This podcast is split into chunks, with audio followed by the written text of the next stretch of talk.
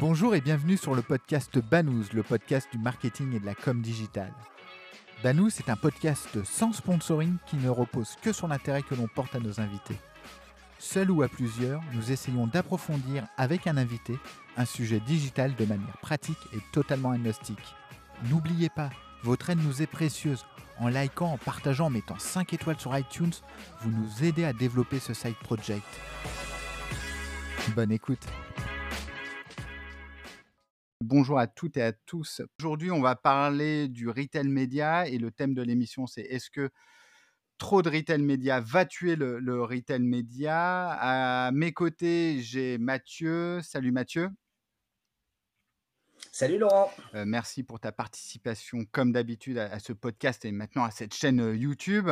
Et on a euh, la chance de recevoir une deuxième fois dans, dans, dans Banous, euh, Laurence. Bonjour Laurence. Bonjour Laurent. Est-ce que tu peux te présenter juste pour remettre un petit peu de contexte et pour nous dire en quoi tu es légitime pour parler de retail média? Alors, je suis le créateur d'une entreprise qui s'appelle Retail for Brands. Et si tu m'avais parlé de brand média, j'aurais estimé que j'étais légitime. Et comme on parle de retail média, je suis aussi légitime. Et si un jour il y avait quatre médias, ben, je serais aussi tout à fait légitime. Euh, c'est évidemment un sujet qui est hyper important dans l'évolution du e-commerce euh, et de la façon dont les marques abordent en fait l'opportunité du e-commerce. Avant, c'était des marchands qui définissaient leur présence euh, en e-commerce grâce au retail média. Maintenant, c'est des marques qui vont aborder le e-commerce et donc ça, c'est transformatif pour les entreprises.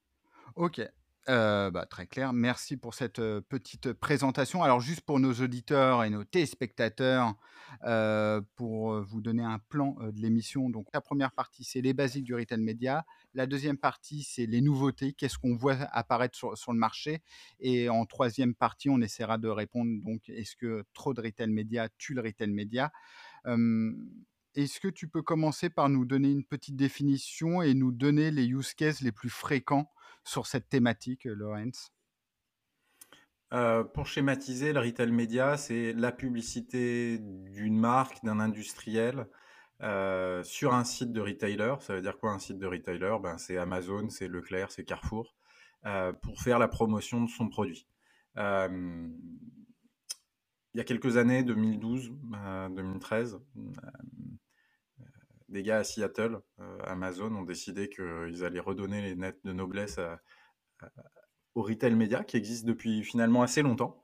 Euh, ces gens, c'est Amazon. Euh, et c'est vrai qu'ils ont entraîné avec eux ben, l'ensemble des retailers qui se rendent compte dans un business à très faible marge que ça pouvait leur permettre d'aller chercher de la marge en plus. Et ça permettait aussi aux marques de mieux maîtriser en fait la diffusion de leurs messages et de mieux toucher les contacts, les contacts shoppers. Euh, une fois qu'on a dit ça, ouais, dis-moi. Ouais, non, mais justement, j'allais euh, pour, pour caractériser euh, ce que, ce que tu dis, euh, finalement, c'est euh, je m'appelle je m'appelle je m'appelle Danone, je dis n'importe quoi, je veux apparaître en premier sur la recherche pot de yaourt lorsque je suis sur Monoprix, je dis encore une fois n'importe Mhm. quoi. Euh, je vais avoir des ads, euh, des, mes produits sponsorisés en tête de gondole. C'est la tête de gondole finalement euh, du, du, du numérique. Ça, c'est l'approche la, la plus basique. Est-ce qu'il y a Mhm. des approches un petit peu plus complexes? Alors, il y a deux, deux choses qu'il faut comprendre en termes de complexité.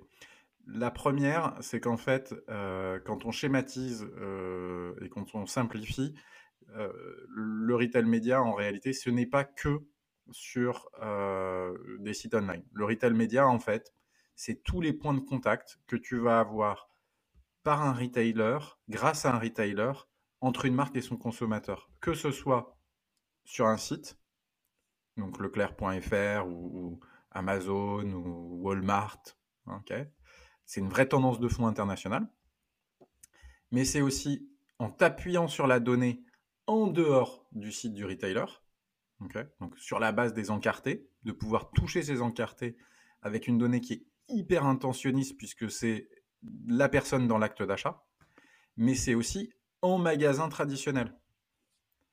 Donc en fait, le retail média, c'est beaucoup plus riche que juste la publicité sur le site du retailer. comment tu, tu pourrais donner un exemple pour le, le côté magasin traditionnel en fait? Comment tu... Eh ben, allez, quelques exemples concrets. Quand tu rentres dans un magasin, que tu prends ton caddie, et eh ben, parfois tu as un petit encart. Euh, ben, ça, c'est du retail média. quand tu entends un jingle sur la radio de leader de, de Franprix, par exemple, avec une, un, canal dédié, ben, tu peux mettre de la publicité dessus. on a même vu Target qui maintenant fait met de la publicité sur les tapis conveilleurs, tu sais, qui, qui, amènent tes produits directement en caisse. Donc en fait, le retail média, il est partout. Ce qui est intéressant, c'est que comme on va repartir de la data shopper, et eh ben en fait, tu vas lui donner une finesse beaucoup plus forte que ce que tu avais avant. Ok, très clair. Donc, donc ça, c'est la première. Ce que, ce que tu évoquais précédemment, euh, Mmh Vas-y Mathieu. ce que tu évoquais précédemment, Lorraine, c'était également la possibilité pour la marque de pouvoir finalement adresser son message avec de la data qui lui est transférée par le retailer au regard de ses encartés et les informations que le retailer a sur l'encarté pour mis à disposition de la marque pour pouvoir aller cibler des communications sur l'open web ou sur euh, différents supports euh, digitaux. C'était ce que tu évoquais tout à l'heure ou je me suis fourvoyé? Euh, tu as compris, euh, je vais raffiner, euh, peut-être ce que j'ai dit. la réalité, c'est que, le retailer, sa donnée ce qui est presque le plus précieux pour lui, ben, c'est, ses consommateurs et ses consommateurs captifs et donc cette donnée, elle va pas ils vont pas te la transférer, ils vont te permettre de l'activer via leur mécanisme d'activation. Euh, donc avec leur propre siège en particulier, ou avec euh, des phénomènes de forme de data clean room qui te permettront d'exploiter leurs données, mais euh, évidemment sans avoir la granularité de la donnée. Et le, deuxième silo hein, qu'on va casser, c'est... Que... Vas-y, Mathieu. Vas-y, Lorenz, on a un petit lag. Il y a un petit décalage, ouais. ouais vas-y, Lorenz, je t'en prie. Euh, ouais, excuse-moi. Le, deuxième silo qu'on va casser, c'est qu'en fait, pour l'instant, euh, et pendant longtemps, le retail, ça a été, le retail média, ça a été que sur la partie, euh, ça a été que sur la partie lower funnel avec un objectif de conversion finale. La réalité, c'est qu'en fait, ça va un petit peu plus loin et qu'il y a aussi en fait l'exploitation de la donnée avec des objectifs plus upper funnel, plus de, de notoriété de marque. Et, finalement, en fait, là, donc, on, ce, qui est, ce qui est rigolo, enfin, je ne sais pas si le terme rigolo est le bon terme, mais en tout cas, euh, ça transforme complètement le métier du retailer, finalement. Le métier du retailer, il va devoir internaliser, en fait, des nouvelles compétences, parce que lui, à la base, c'est de vendre euh, des yaourts, son métier. Et donc là, on va lui dire, bah, il va falloir aussi que tu te transformes en mini euh, agence digitale, en fait, pour transférer ta donnée, pour savoir ce que c'est que des cookies, même s'il y a un, grand débat dessus, mais en tout cas, pour moi, il va falloir qu'il l'internalise à fond pour pas se faire avoir sur tout ce pan de, son activité. Et après, est-ce que ça ne va pas le détourner aussi de sa mission première de, vendre des, produits en fait? Comment toi tu vois les choses? Les cookies, il sait ce que c'est, mais c'est plutôt ceux qui vont aux consommateurs. Je sais, c'est nul comme blague et je l'assume complètement. 35 degrés, on a. Euh... euh, ce sera peut-être pas diffusé quand il y aura 35 degrés. Ah si, on est en direct. Bah oui. Enfin, peut-être. Vas-y, je te laisse. Euh, non, mais au-delà de ça, je la trouve très très drôle, donc je vais la garder. Euh, non, là où tu as raison, c'est que le business historique des retailers, hein, on va dire des, grands magasins, c'est pas de vendre, c'est avant tout d'acheter. Donc dans leurs équipes, ils sont très forts pour acheter. Donc ils vont devoir apprendre à vendre en, en, B2B. Donc ils vont falloir avoir les réflexes d'apprendre à vendre. Donc au-delà d'une agence, d'être une régie. Et tu vas avoir, et c'est là où il y a quand même une différence avec une agence média ou une régie média, on va dire un petit peu plus, plus traditionnelle, c'est que quand la régie fait des ronds de jambes pour aller voir Danone pour le convaincre qu'il faut faire de la publicité en retail média, bah, deux jours avant, il y a l'acheteur qui leur a brisé les reins pour essayer d'optimiser sa négo, tu vois. Donc, t'es pas sur un rapport, t'es plus sur le même rapport de cordialité qu'avec une régie traditionnelle, tu vois. Donc, tu rajoutes une complexité organisationnelle et culturelle de comment j'apprends à, vendre mes produits, quoi. Ouais, dans le sens où bon après la, chance qu'ont les, les, retailers, c'est que ça fait c'est un petit pan de leur business pour l'instant. Donc le, jour où effectivement ça prendra plus d'ampleur, si je puis dire, là il y aura un vrai sujet de rapport de force, puisque en fait jusqu'à enfin jusqu'à présent presque les enfin moi c'est ce que j'ai toujours entendu et je suis pas un expert du sujet, mais c'est que les marques avaient zéro data de la part des retailers. Et ils, faisaient, ils avaient juste le nombre de ventes de, yaourts mensuels, trimestriels, j'en sais rien d'ailleurs. Et, point barre, en fait, ils n'avaient pas de granularité. Là, ça permet de jouer un peu avec, avec de la data, enfin en tout cas d'acheter de la data. Mmh. Alors, ce qui, ce qui change de manière assez fondamentale, c'est que effectivement, euh, ben, ces gens-là vont devoir s'intéresser aux chiffres d'affaires, de l'implication du digital. Euh, et c'est là où Amazon a un rôle assez intéressant, c'est que on ne sera jamais sur une donnée aussi euh, riche et granulaire que ce que tu peux avoir dans l'environnement Google ou, dans une moindre mesure dans l'environnement Facebook. mais Amazon te permet de savoir exactement quels mots-clés tu as touchés, euh, comment tu les as touchés, euh, quand est-ce qu'il y a eu euh, le nombre de points de contact. Et, on a un développement de data de clean room qui, est, relativement nouvelle hein, dans l'environnement Amazon, mais qui te permet de comprendre aussi ben, ton pass to conversion et le nombre de points de contact qu'il y a pu avoir. Donc, maintenant, une fois qu'Amazon a fait ça, et Amazon représentant quand même 77% des investissements en retail média, ben, ça définit un petit peu les règles du jeu pour les autres acteurs qui doivent suivre derrière. Ouais, c'est un choc des cultures de dingue là, parce qu'en fait, on va, on va, en fait, Amazon, et ce qui est rigolo, c'est qu'ils, euh, pour, pour une vision très française, ils vont presque à l'inverse, c'est-à-dire qu'ils ouvrent euh, les métriques, ils ouvrent, comme tu le disais, la granularité, etc. Alors que j'ai l'impression qu'un acteur français, il aurait plus tendance à essayer de rien lâcher et de cacher au maximum. Mais comme Amazon est sûr de leur force, je pense que ils ont ils ont aucun doute et aucun comment dire ouais aucun doute pour proposer leur, ces différentes métriques. Juste comme Mathieu a des, du lag, on va l'interroger à chaque fois. Mathieu, est-ce que tu veux dire quelque chose?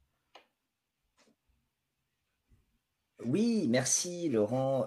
J'ai une question par rapport à. On a quand même. C'est intéressant ce que tu disais, Lorraine, sur finalement. On a l'impression que Mathieu est à Tokyo. Alors Mathieu, à Tokyo, est-ce que tu as un truc à dire? Oui, alors je suis présent euh, juste en bas de l'Amazon Store de Tokyo. en plus, je suis à balle de bande passante, quoi. C'est assez frustrant. Euh, donc, trêve de bavardage. Euh, tout à l'heure, j'ai beaucoup aimé ce que tu disais, Lorraine, sur leur métier, c'est pas vendre, c'est acheter. effectivement, on avait un peu oublié. En tout cas, moi, ça m'a vachement parlé ce truc-là. Est-ce qu'aujourd'hui, c'est un levier de négociation quand tu es une marque et que tu, te fais presser sur tes marges quand tu, quand tu vends à ces grandes distributions? Est-ce que c'est un levier de négo, justement, ce qui ressort de l'autre côté, c'est-à-dire toute la partie retail média? Est-ce que tu as des marques qui disent, bon, bah, je me fais presser, mais par contre, tu me donnes accès à telle donnée ou tu me donnes accès à tel encart? J'imagine que oui, mais euh, par ton expérience, on en est où de ce truc-là? Alors, ça fait partie historiquement de ce qu'on appelle les conditions commerciales. Euh, les conditions commerciales, c'est ce que tu mets au-delà de la négo. Euh, au-delà de la négociation pure de je vais vendre ce paquet de yaourt à 2 euros, donc je te l'achète à 1,20 euro euh, ou 1,10 euro. Euh, donc ça fait longtemps que c'est intégré. Ce qu'on se rend compte aussi, c'est que le retail média commence à être sorti de ses conditions commerciales, puisqu'il a acquis ses lettres de noblesse, et ça devient une évidence pour les marques qu'ils ont besoin d'investir en retail média. Donc ça sert à rien de l'inclure dans des conditions commerciales. en revanche, le retailer oubliera qu'il y a des dépenses de retail média dans ses négociations, évidemment. En revanche, pour les marques, c'est un vrai enjeu euh, de mesurer la rentabilité réelle d'un retailer. Parce que si tu vends des yaourts euh, à Leclerc euh, pour 1,30€ alors que ça te coûte 1,20€ les fabriquer et 20 centimes de les acheminer chez Leclerc, ben, tu n'as plus beaucoup d'argent pour faire du retail média. Très clair. très clair. Juste, alors, pour, pour avancer, parce que ça fait déjà 15 minutes qu'on parle de ce sujet, on s'était donné à peu près 30 minutes. Et tu l'as déjà abordé, c'est le, terme clean room en fait. On, en entend parler de plus en plus, ces endroits où on permet à des acheteurs et des vendeurs de se retrouver, d'échanger de la donnée dans des environnements sécurisés, afin qu'ils puissent faire de la, publicité. Il y a pas mal d'acteurs hein, qui, font ça. J'ai vu récemment que Permutive avait annoncé la signature avec les échos, si je ne me trompe pas, c'est-à-dire que les échos, le Parisien, pourront proposer leurs données dans un environnement sécurisé. LiveRamp fait ça énormément avec leur Safe Haven. Donc on, voit que c'est une vraie tendance du marché. Qu'est-ce que tu peux nous en dire, toi, concernant le, le retail média?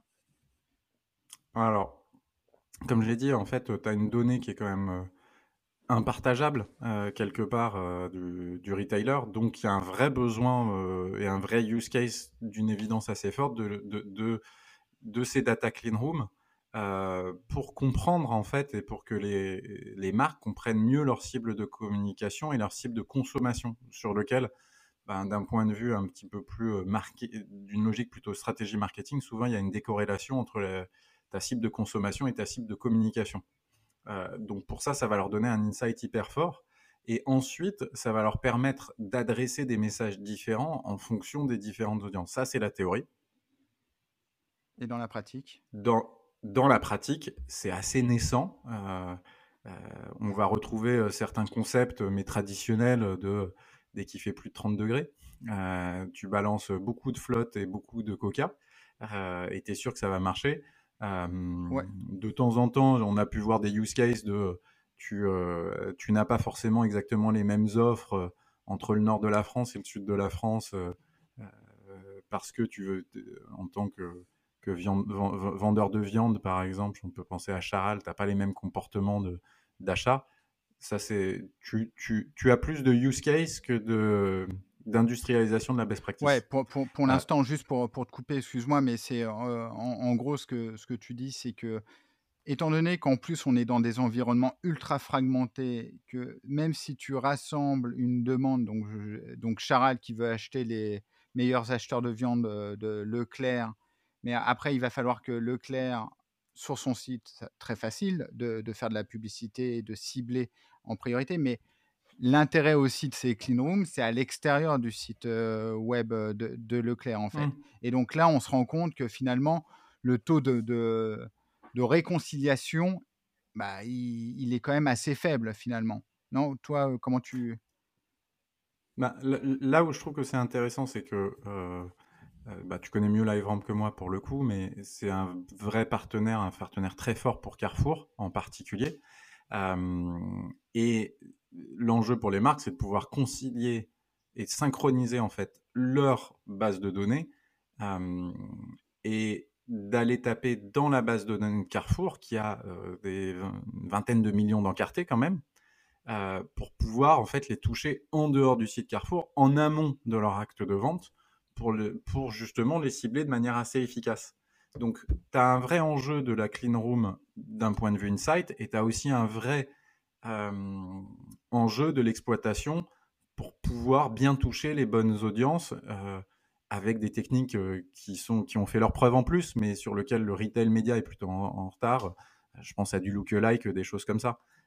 et là où c'est intéressant aussi, c'est que si tu le couples aussi avec un nouveau phénomène de connected TV, ben, tu as des acteurs comme The Trade Desk qui ont quand même des très bons atouts en main puisqu'ils ont des très bonnes connexions avec LiveRamp et, euh, et, et, ça sera plutôt un pionnier sur la partie Connected TV. Donc là, tu auras la puissance de la, de, de, la télé en termes d'impact de messages publicitaires et la granularité de la data shopper.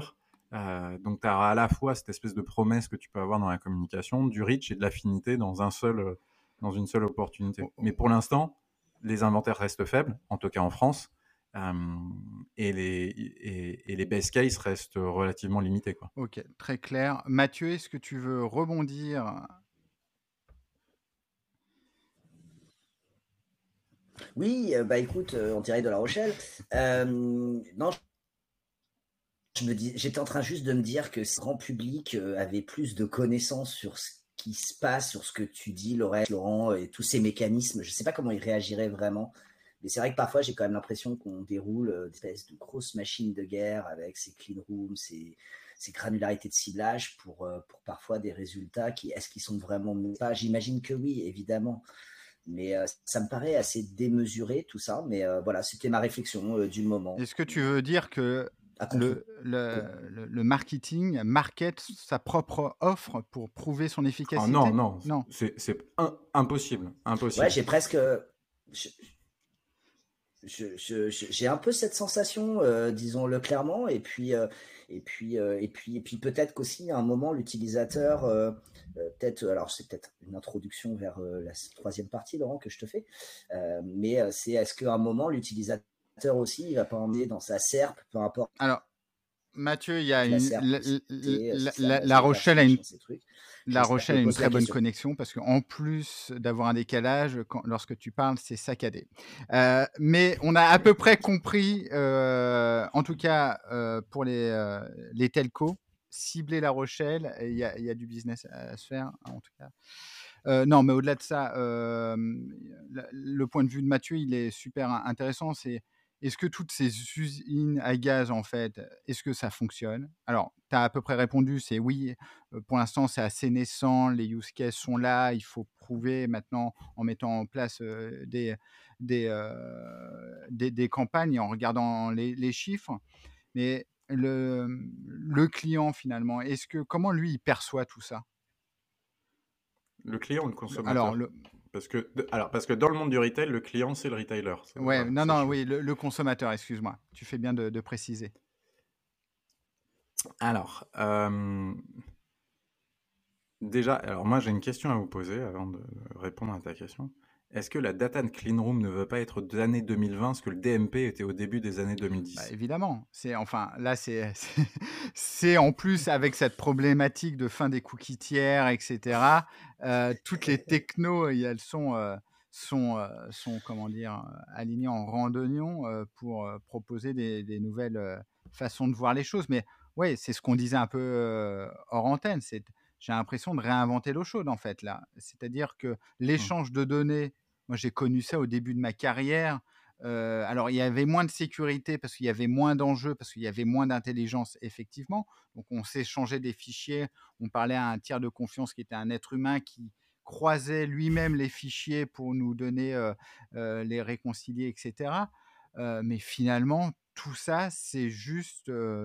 Enfin, pour moi, c'est assez réchauffé. C'est extraordinaire dans les possibilités, mais assez réchauffé. Bah, je pense que l'enjeu, c'est la mise en œuvre, tu vois. Parce qu'il y, a un, il y, a deux éléments à prendre en considération quand même par rapport à l'utilisateur final. C'est euh, la fatigue euh, publicitaire quand même. Donc, tu as intérêt d'être de plus en plus efficace dans tes points de contact euh, si tu veux pas augmenter les adblockers. Et on a tous, allez, on, a tous entre 15 et 20 ans d'expérience sur le digital, on va dire tous, les trois. Et on, a tous vécu dans un environnement de pléthore d'inventaires disponibles, au sens littéral du terme. Hein.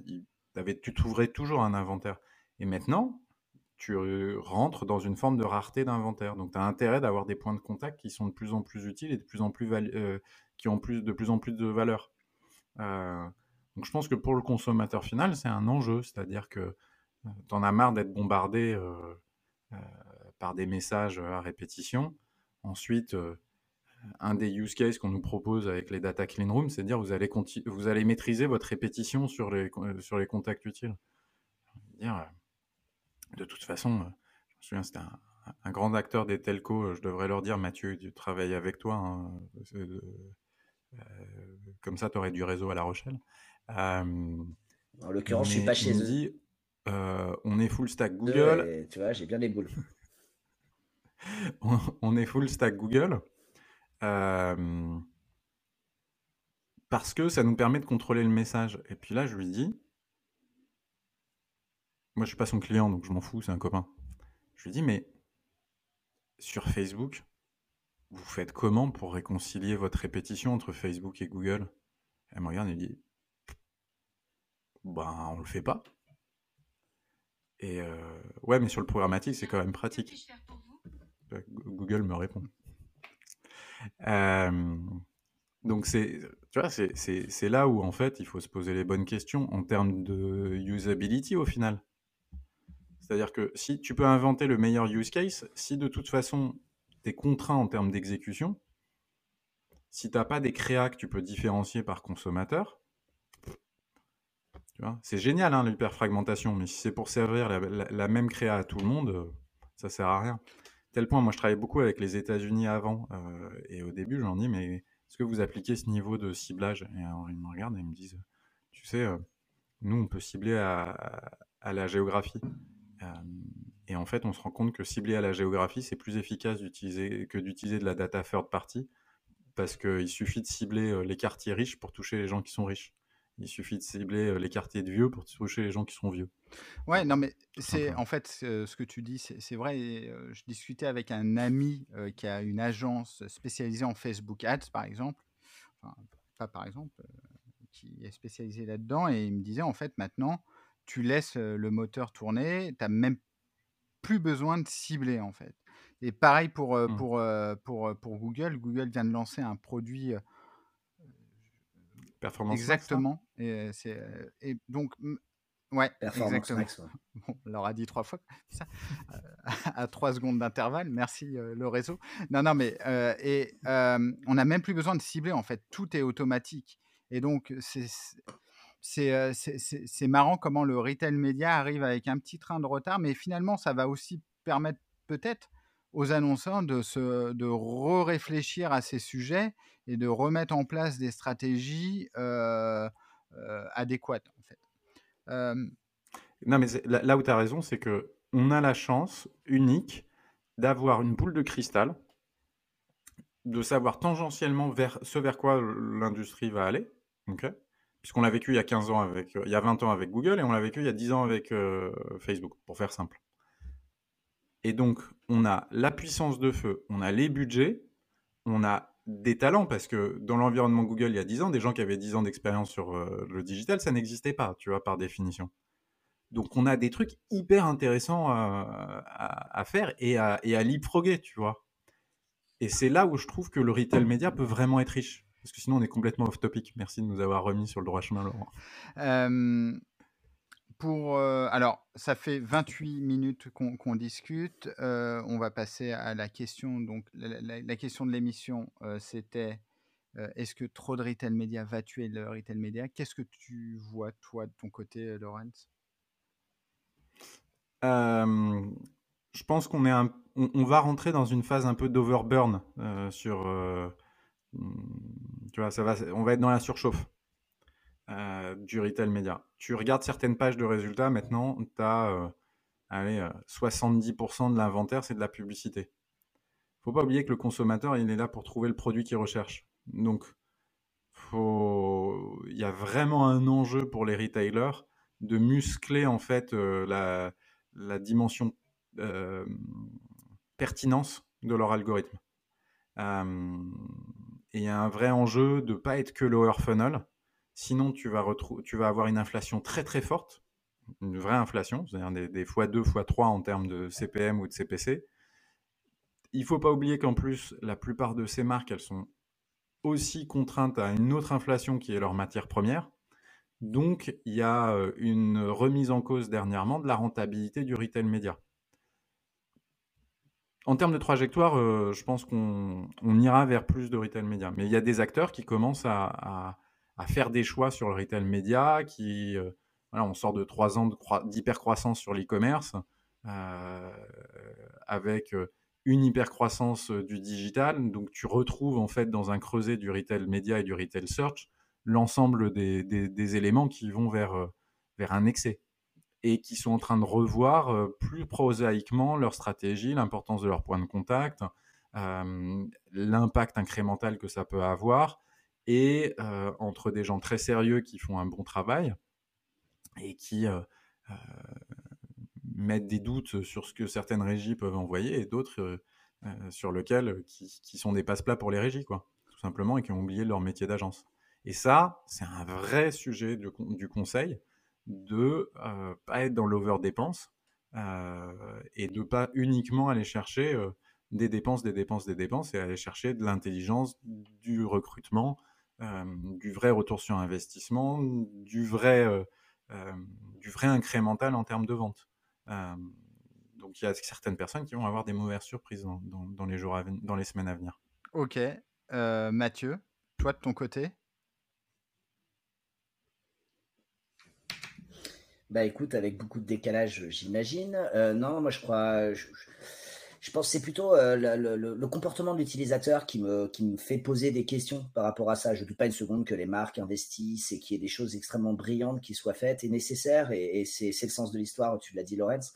Moi, c'est plus. Euh, c'est peut-être un peu d'utopie, mais c'est peut-être l'éducation au sens noble du terme des, des consommateurs par rapport à ces mécanismes, avec l'éclairage qu'il y a autour de la privacy et cette information de plus en plus éclairée dont peut disposer l'utilisateur, qui va peut-être, et je ne l'espère pas pour ces retailers, peut-être les faire se détourner d'une certaine manière de ces environnements-là, je ne sais pas. En même temps, tu l'as dit très bien tout à l'heure, Lorenz, la rareté des inventaires. On a, on a quoi? On a l'open web. Bon, ok, euh, c'est quand même un gros, euh, un gros euh, vivier d'inventaire. On a les et puis on, a aujourd'hui cette partie e-commerce, donc pour les marques nécessaires, pour les marques, ça leur permet d'être visibles.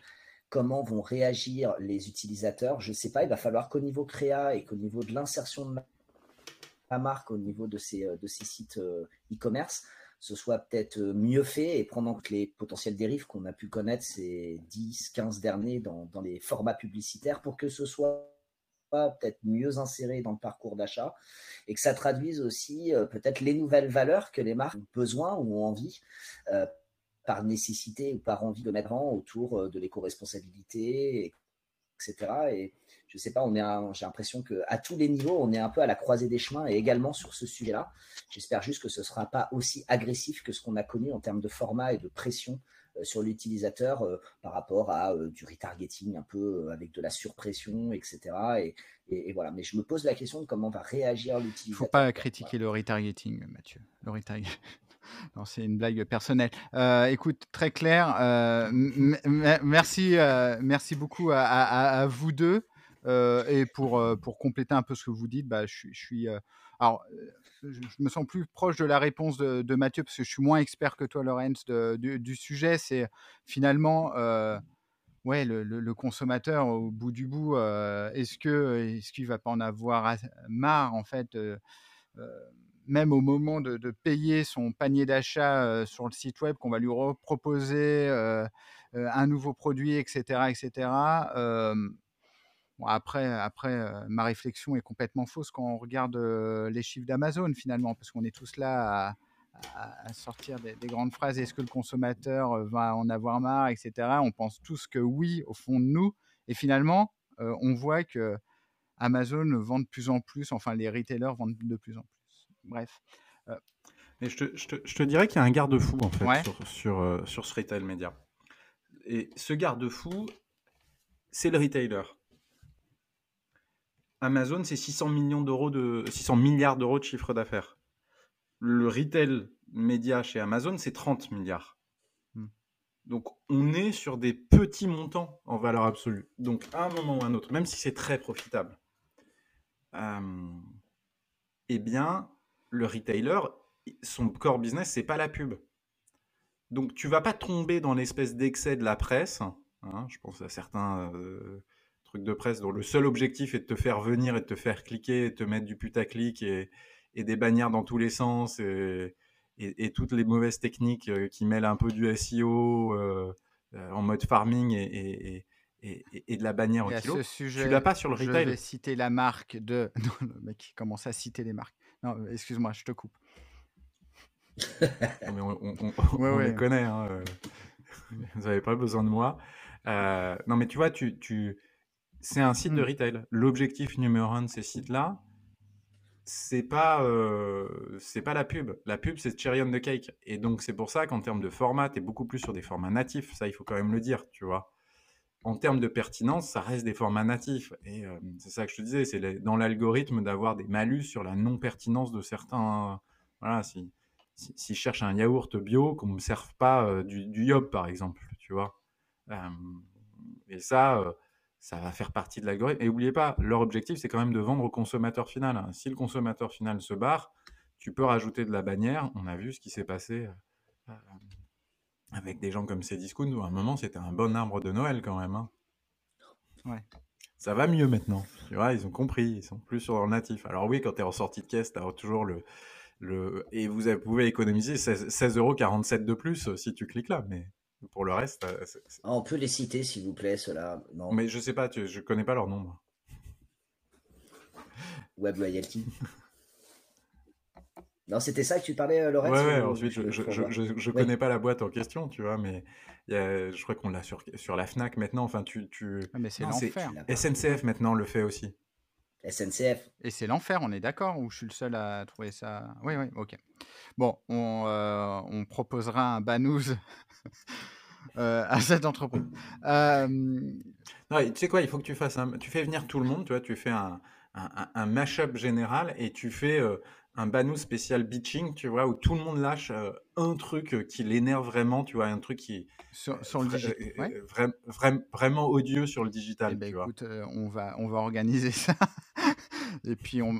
Tu vois, tu fais un Christmas special, tu vois, où tout le monde se, sort les gants, quoi. On mettra euh, la CNIL euh, dans la boucle. Euh, écoutez, merci beaucoup à, vous deux pour cette première. Alors, je, je, ne connais pas le résultat. Hein. Je suis très franc avec vous. Est-ce que ça va être, est-ce que ça va être un succès? Est-ce que ça va être une catastrophe, on verra bien. en tout cas, c'était super intéressant, Laurence, comme d'habitude. Merci beaucoup pour ces explications. Merci, Mathieu, pour, pour, pour, ta réaction avec 3, 4 voilà, pour mon lag. décalage. Mais là, ça a l'air d'être un petit peu mieux. merci à vous de nous avoir écoutés. Alors là, je vais faire le super youtubeur, mais merci de liker, de commenter, de faire plein de choses pour justement nous faire remonter dans les algorithmes. Et, au moins, avec Banous, si vous voulez avoir un discours sans langue de bois sur le marketing digital, au moins vous êtes au, bon endroit. Ça va faire un super slogan. Merci à vous et puis à la prochaine. Merci. Merci. Ciao. Merci d'avoir écouté cet épisode de Banous. N'oubliez pas, votre aide nous est précieuse. En likant, en partageant, en mettant 5 étoiles sur iTunes, vous nous aidez à développer ce site project. Et retrouvez-nous sur le site banous.com Banous, B-A-2-N-O-U-Z-E.com. À bientôt.